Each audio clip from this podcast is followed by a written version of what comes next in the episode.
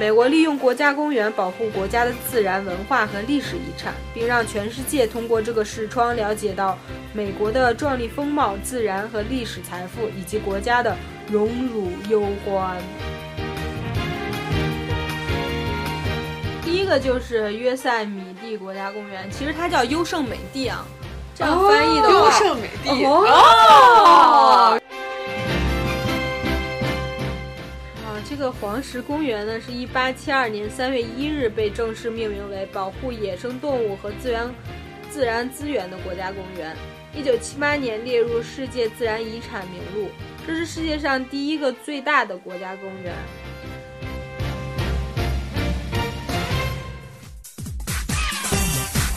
天才也性感，宅女也疯狂，三朵奇葩盛开万千智慧。我是爱佳，我是嘟嘟，我是憨憨，我们是 USBB Girl。流氓的语言，流亡的过程。这里是北美大爆炸，大爆炸，炸炸炸！来，欢迎收听我们这个特别专辑《北美大爆大大爆炸大爆炸大爆炸大爆炸大爆炸炸爆炸哟！北美大爆炸之带你玩美国之美国国家公园之没有了。好，这个今天我们聊一聊这个美国的国家公园啊。聊完东西部以后呢，那些都是主要的就是那些城市。嗯，我们现在就来聊一聊这个关于自然景观。你想，美国呢地大物博，嗯，它有呃。多少几千年没人开采，是 然后这些是这些这个地壳变化呢，这些生物腐烂呀，然后逐年繁殖发展没人管，就无法开发。对，很多地方就是人不适合住，对，圈起来，然后就成国家公园了。说真的，它这个物种多样性。保持的很好，是的，因为人少啊，对吧？对，人是万物之万恶之首。中国其实也能开发出这种地方，但是呢，人太多了。我觉得中国整个就是一个国家公园，养着各种各样的中国人。而且房地产太那个什么了，对对对对对，它全部都被开发成，全部变成房地产公司的地了。就是这种东西呢，脚下都踩着阴魂。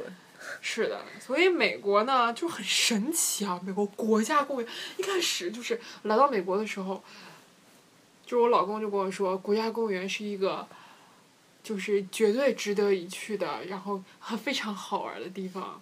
就是我就在想，一个公园那有什么好玩的呢？哦，对，我在国内去过一个，就是呃那个什么。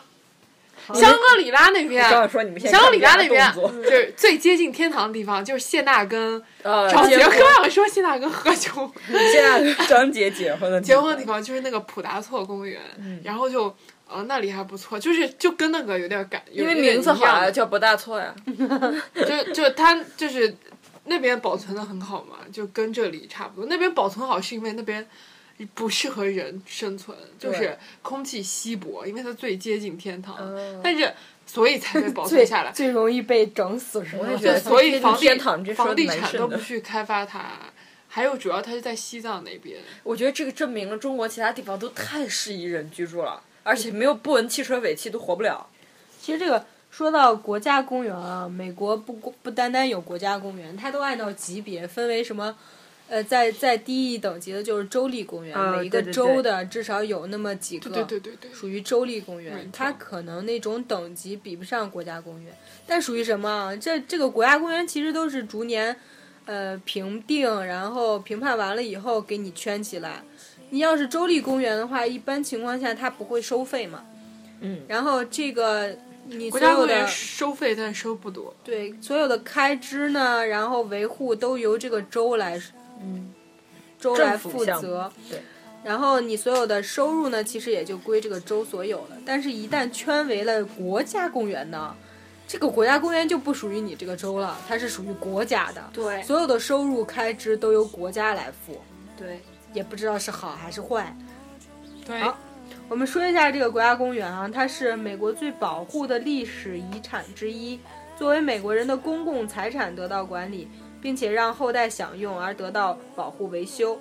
美国利用国家公园保护国家的自然文化和历史遗产，并让全世界通过这个视窗了解到美国的壮丽风貌、自然和历史财富，以及国家的荣辱忧欢。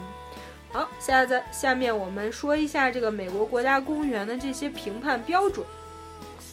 在美国，人们致力于保护自然资源，然后呢，就建立了国家公园。然后，国家公园管理局负责对建立新公园的提案呢进行细致的筛选，以保证只有那些最杰出的资源才能被纳入国家公园体系中来。不管经济还是其他方面考虑一个新的国家公园区域，必须满足全国性、以适适合性和可行性三个三项标准。怎么像说那个集合一样？同时还要权衡其他各种管理方案。然后我们下面呢就会列一些比较不错的国家公园，推荐大家去玩一玩，或者是是野战一下，就地大物博，每个人找一块地儿滚一滚，都没人发现。时光太匆忙，来不及伤感，到最后开始慢慢的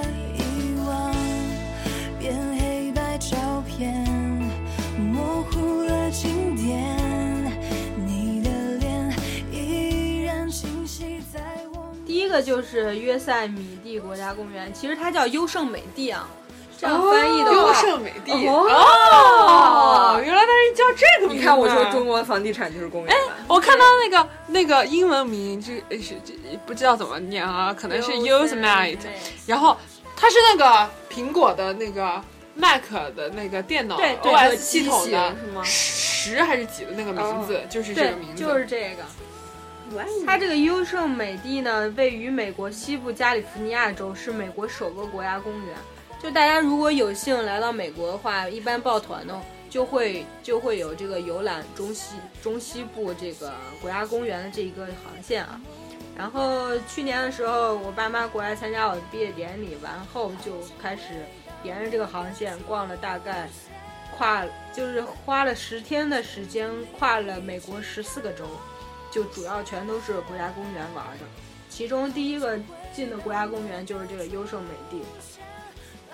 它这个占地面积呢约一千一百呃一千一百平方英里，位于内达华山脉的西麓，峡谷内呢还有河流流过。这个跨了地中海气候与高原山地气候两带。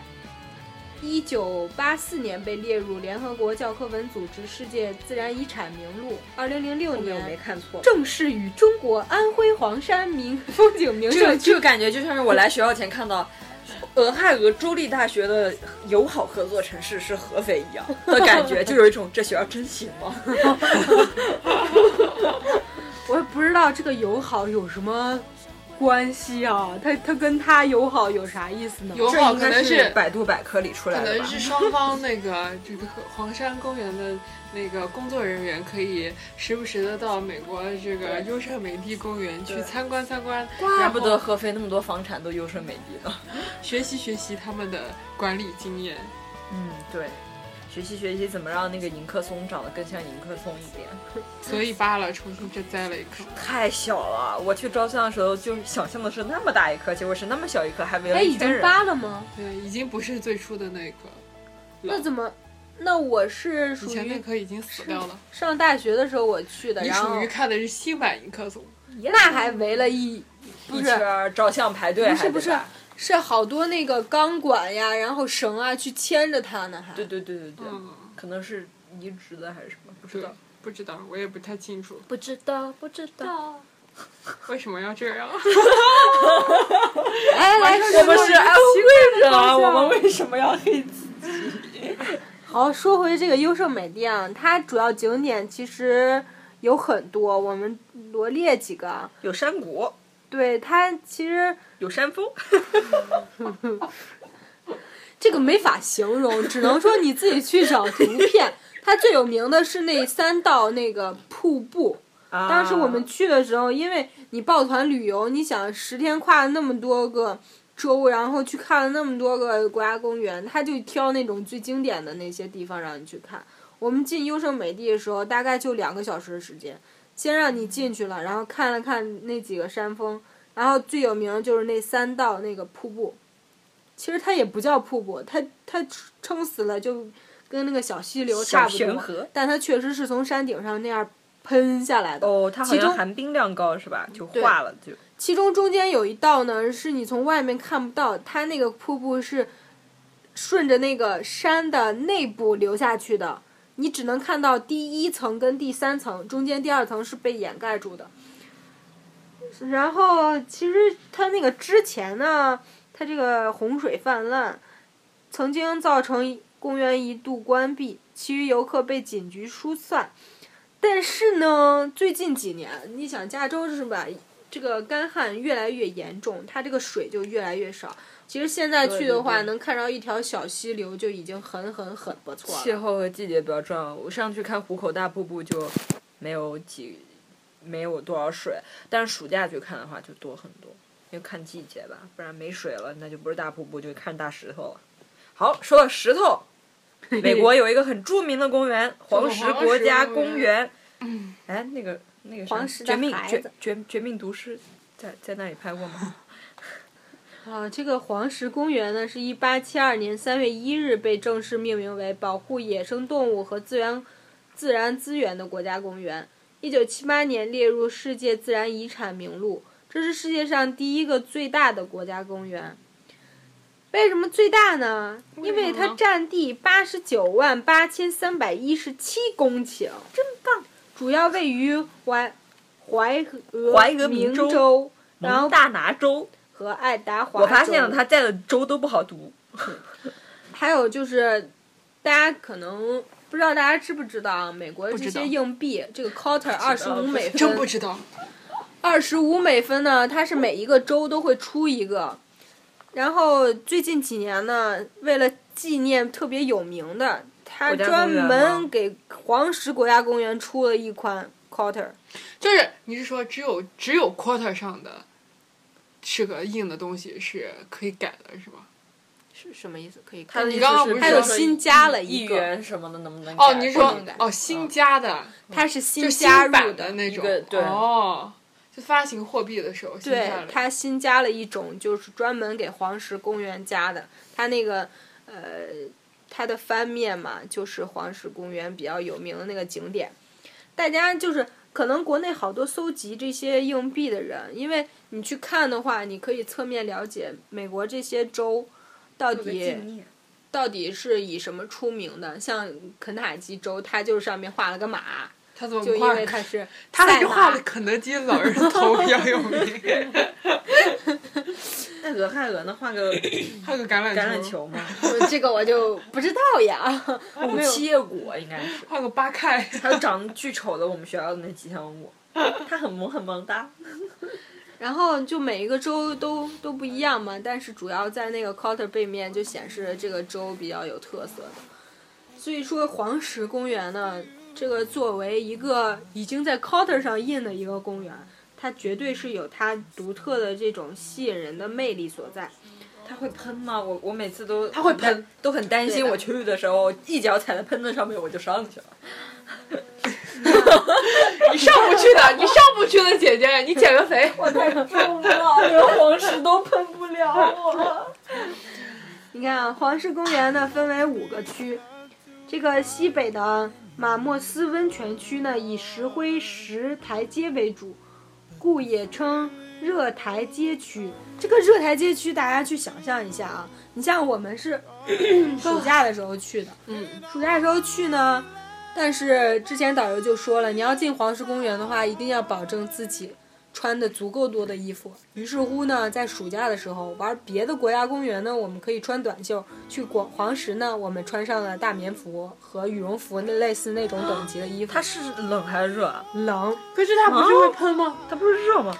它之所以会形成那种地热，感觉就跟吸热是吗？就跟在那个仙境，你知道吗？嗯嗯冒着烟儿，随时随地冒着烟周围，就是因你知道吗为就是因为冷，因为空气冷，对，空气冷，然后它地有点热热，气就液化。然后它就经常往上砰就冒一缕烟，你知道吗？那种就走在它那个石，它有的都是那种木头搭成的小栈道，你就要沿着那那栈道一路走下去，然后它周围两边都是那种地热的那种呃，类似于有的是泉眼，有的就是一个裂缝，然后它大批大批的都是那种冒的白烟，所以就感觉身在了仙境般。好开心！啊！Can I lay by your side next to you, to you,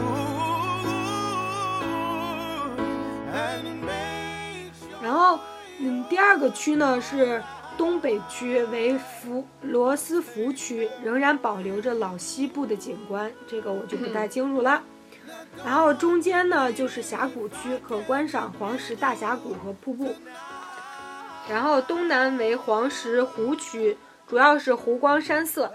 大家就是这个湖光山色，因为呃学化学的明白，这个铜呢，这个二价铜离子它是泛的是蓝蓝色，这个三价铁离子呢，它是泛的是绿红色。我刚我 刚刚说二价那个二价铜的时候，我就想说是绿是，蓝绿色，是蓝绿色蓝色到底蓝色和绿色？老师说是蓝绿色，但一般写的时候写蓝色，你答过卷子吗？噻？忘记了，我化学特别差。那个我也是铁是什么？二价铁铁是？红的，呃三价价铁是红的。哎，不记得了，不讨论这个，讨论所以这个就是它那个就跟瑶池嘛，大家当时说那种什么天山池啊，就是五颜六色的，在这个的那个池，对，在这块就是特别特别明显，因为它就是不同的，它那个因为地貌资源比较丰富，然后它的矿矿产含量也比较高，它各式各样的是吧？这个矿物离子也多，然后它就显显现出来各式各样的那种颜色。然后那一个区域经常这种五彩斑斓的池子特别常见，而且特别巨大。有一个就是就感觉好像是那种火山喷发以后那那个火山灰造成的坑吗？对一个大坑，那整个坑都是这种池子你。要被人坑了，就去看那个坑吧，心里会平衡一点。好，另外最后一个区呢，就是西及西南为间歇喷泉区，然后遍布了间歇泉、温泉、蒸汽、热水潭、泥地和喷气孔。泥地会不会陷下去啊？会啊，所以都圈起来了。哦，吓死我了！它这个它这个地热是怎么形成的？这个你可以百度一下。这个关于这一块儿呢，最有名的是那个，呃，我忘了它名字了，但是它就属于那种老人中的那种感觉，因为它是每天在那个时候会哎喷泉。底下有地热喷泉的形成啊，它是有？不是，我看到了，可是我老觉得它它跟它跟那个什么火山有什么关系没？地壳运动嘛都是，然后首先呢是冬季开始降雪，然后提供了它地下的水丰富的水资源，然后地上水呢就很容易渗入地表，就是地上水和地表水。然后呢，这个温度远超沸点地底深处，然后地底深处呢就是加温由冷转热，沸腾之后呢就化为了蒸汽，在巨大的压力之下，蒸汽就要找一条路拉出来，于是蒸汽就把就是往下流的水给堵住了，水的质量使蒸汽不能直接溢出空气。就这样过了一段时间，蒸汽的压力不断增大，不断增大，不断的增大，于是就喷涌而出，还携着泉水，所以就有了间歇泉啊这些地热喷发啊这些东西。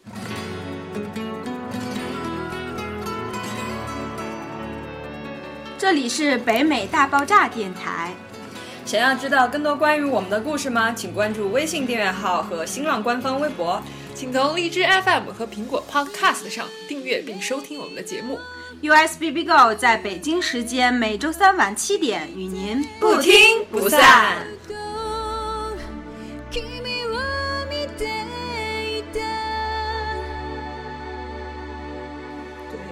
其实说白了，也就是说这个公园它就是一个火山口。对，这个只不过它现在不喷了，但是它那里面蕴藏着巨大的能量跟热量，所以它要时不时的冒一下子。嗯，就说所以它还是火山口。说到那个那个跟那个时钟一样的喷泉呢，就是好多因为好多好多这些，呃，报的旅游团的人去看，如果你足够幸运的话，因为旅游团在那块儿大概也就停留不到两个小时，他们都卡着点儿去嘛。但是这个这个喷泉呢，它前后相错大概五十分钟的样子。就比如你这个团，你到那儿以后去，你去等等等等到差不多的时候呢，导游说啊，今天可能不会喷了，大家就比较遗憾没有看到。然后我们那那一个呢是给了我们一个半小时，我们快走，就大概在寒风中，然后一直等着。你想，所有人都拿着自己的 pad、摄像机、电等那一刻是吧？那个手机去拍，因为它喷的时间相当短，大概也就是几 看几分钟就两两三分钟的样子就喷完了。然后，所以大家就是基本上都属于摄像状态，然后就一直等着那一瞬间。如果你发现了，然后你再去点那个的话有可能它就已经灭了。然后我们就一直拍，录录录，录了四十四五十分钟，然后都好多人都已经要走的时候，他才突然喷起来。一喷的话，他最据导游说，对，它是一束，就跟国内喷泉差不多，但是给人感觉国内的喷泉是属于那种很整齐的，一下冲天。它这个呢，就是先间歇性的，先那个十米啊，然后再喷到二十米啊，这个然后三十米啊，那个就那种感觉。树树炮就是火花炮，就是滋。看那个前往世界尽头拍那个火山口，太好看了，太壮观了。那个能把我顶起来，把你烧死了。那顶起来我就没了。所以究竟它为什么是每天按照同一个时间这样来说呢？我当时没有听导游说，这人，我就光顾着拍了。一下去吧。嗯哼。大自然的神奇，对，然后在那个刚才很难读的怀俄明州，是不是还有一个国家公园呢？是的，它还有一个国家公园，叫什么呢？就大提顿国家公园，大提顿国就是家公园。炖猪蹄儿，你们知道吗？就大提顿。大提顿国家公园位于美国怀俄明州西北部壮观的冰川山区，一九二九年建立，占地一千两百五十六平方千米。你看，我跟你说，这个不科学，你知道吗？这些百科都需要人再改一改。有的人用呃不是，有的公园里对用英里，鹦有，的是用平方千米，我搞混掉了，我完全不知道它大小就是哪个大哪个小。然后呢，它公园内最高的山峰是大提顿峰，海拔四千一百九十八米，就是珠穆朗玛峰的一半。怎么听都像是吃的。有有存留至今的冰川，我估计冰川也存留不了多久了，冰河世纪。马上就要化了。然后 不，它是它是相当于你玩完那个黄石以后嘛，你就直接出来，在路路上路上你是可以路过这个大提顿，就它相当于是横穿你这个大提顿国家公园。但是呢，它那为何它俩不合并成一个国家公园呢？它为了区分，因为特色不一样，而且而且这个黄石已经够大了，不能再并了。它就出来没多久，它就到了这个这个大提顿国家公园。然后你在国国家公园里面，它有公路，你穿过去的时候是可以看到这个大提顿这个峰。然后它不管在什么一年四季，峰顶上永远都有雪。哦，所以我们在那儿玩儿，就是路边停车，就找了一个相当于是观景点，路边停车，大家就是拍一拍。拍一拍，然后拍拍雪山，其实就这样。哦，忽然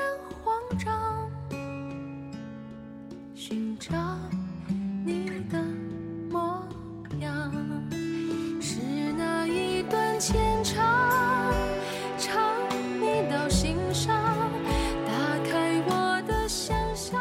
那个雪山哦，对，有一个雪山就是那个，就是有一个有一个电影的那个公司叫派拉蒙影业，就是它的 logo 就是一个雪山，就然后围绕着一圈五角星，然后那个那个那个雪山就是大提顿大提顿国家公园的雪山，雪山。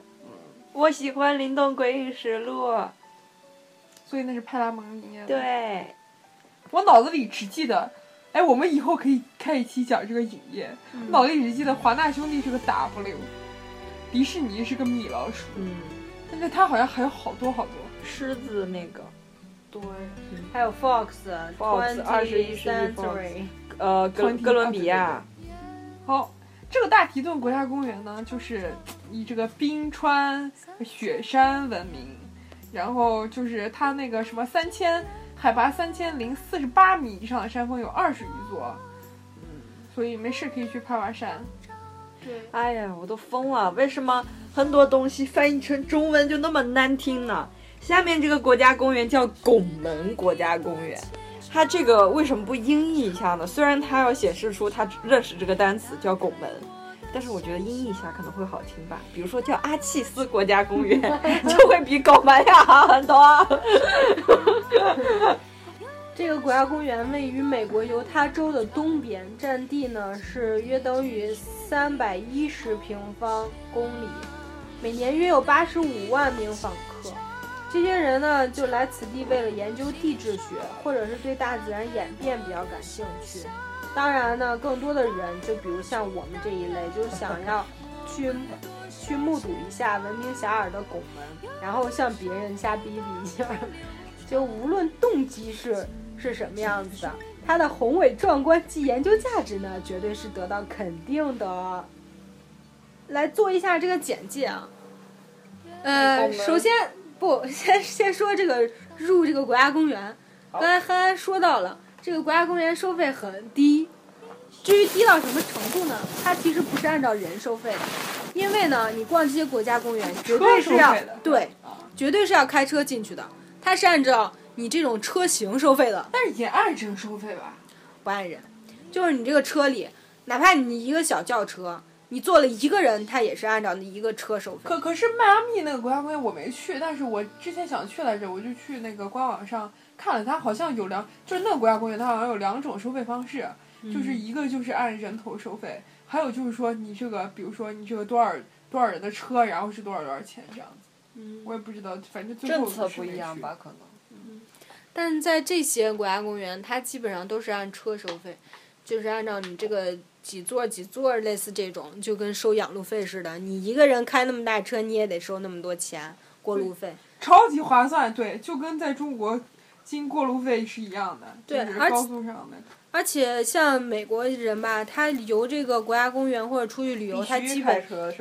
基本开着好多房车。他们他们一个国家公园真的，这个国家公园属于什么呀？你进去以后，你再你再出来，然后再进去，它是不重复收费的，啊就是在特定特定时间内，啊，它是不重复收费的。然后所以就去露野营了是吗？对，好多人就房车啊、帐篷一起去。它每一个国家公园会有一片区域专门供那些房车去用，就给一大片场地，可能有这个充充电的呀，然后冲水的呀，然后还有那些什么 WC 呀，类似这种。所以好多人就是玩一个国家公园，他要玩好几天那种，才比较尽兴。你要是跟着这些旅游团的话，你就根本就只能看着凤毛麟角那种。好，说回这个拱门啊，就我们开车进到了拱门里面，这个国家公园里面。终于拱进去了。然后呢，停在了停车场。我们要看什么呢？首先呢，听导游开始给你讲解一番。导游这样说了：这个国拱门国家公园呢，它保存了包括世界知名精致拱门在内的超过两千座天然岩石拱门。到底是怎样扭曲的自然力让它们形成了拱门啊？拱门首先应该要有个洞吧，对，然后它还是好多好拱多起来的。它可能它可能不是，它那个最上面可能不是那种弧度，但它绝对是有底下那一个那个洞。洞对主要就是那个洞。对是石灰石吗？是碳酸钙吗？是碳酸，让我想起了那个叫什么桥，对，它是天然，啊，它是岩石，就是因腐蚀作用而天池。啊侵蚀作用而所以形成的。我觉得这种自然景观是不是应该快点去看？不然的话，它对对对，对吧？因为说有一个就没了城市叫威尼斯，它很快就没了，它的水每年都在涨啊涨啊涨。你看，他有说个城市还叫上海崇明岛呢。他说，自一九七零年开始，已经有四十二座拱门因侵蚀作用而倒塌了。你就去，因为我当时去看的时候，也有好多那种大的比较，就是它跨度比较大的拱门，但是但是在中间那一块儿就已经断开了，了它就已经不能叫做拱门天然圆明园啊，对，就有一种圆明园烧后的感觉。不 错不错。好，接着说，八国联军又在创造艺术。一九二九年的时候，我我不是觉得我声音大吗？此地成立国家纪念地，但是但是到一九七一年的时候呢，国家公园才诞生，这是世界上最大的自然砂岩拱门集中地之一，光是编入目录的就超过两千多个，其中最小的只有三尺，你看不到我手，最大的最大的 landscape 这个拱门呢，就是就是横的拱门，长达三百零六尺。拜托，这编百科的人上点心好吗？就不要用尺，你用不是你要用米就都用米。我觉得他是从各种简介上拈来的，就是自己不想 transfer 了。没错。然后说所有的石头上都有着非常强烈的颜色对比的那个纹理，然后石头的成因呢是三亿年前呢，这里曾经是一片汪洋，海水消失了以后，又经过了很多年，岩床和其他碎片挤压成了岩石，而且变得越来越厚。这些都是因为我地理学的太好，我都是脱口说出来的。岩床岩床底下呢，就是不敌上方的压力呢，就破碎了，然后所以它就不断的隆起和变动，就和丰胸一样。再加上风化和侵蚀，一个个拱形石头就形成了。直到今天，新的拱门仍然在继续的创造中，但是就是像刚刚说的，它也会因为那个侵蚀而不断的倒塌，所以说还是趁机就是早点去看吧，就是有点长江后浪推前浪的意思，就是前面在生长着，老拱门呢也在逐逐渐走向毁灭。好，还有就美国有好好许许多多又来了，狠狠多多，许许多多，这两个主播都怎么了？许多那种比较精彩的国家公园。我们今天就是先先介绍了几个，等到呃未来的哪一期有机会呢，我们接着再说。好了，这期节目就到这里啦，拜拜。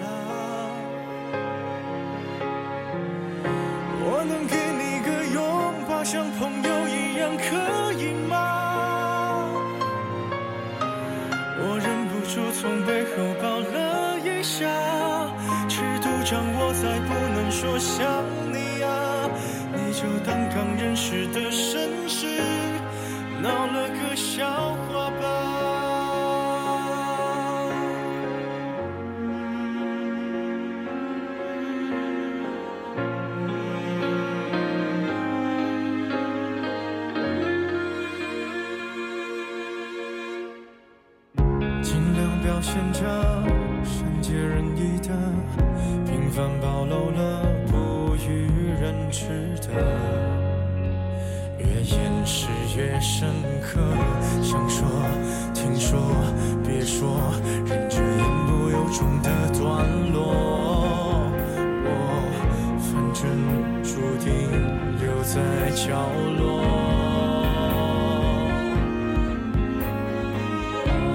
想摸你的头发，只是简单的试探啊。我想给你个拥抱，像以前一样，可以吗？你退半步的动作认真的吗？小小的动作伤害还那么大，我只能扮演个绅士，才能和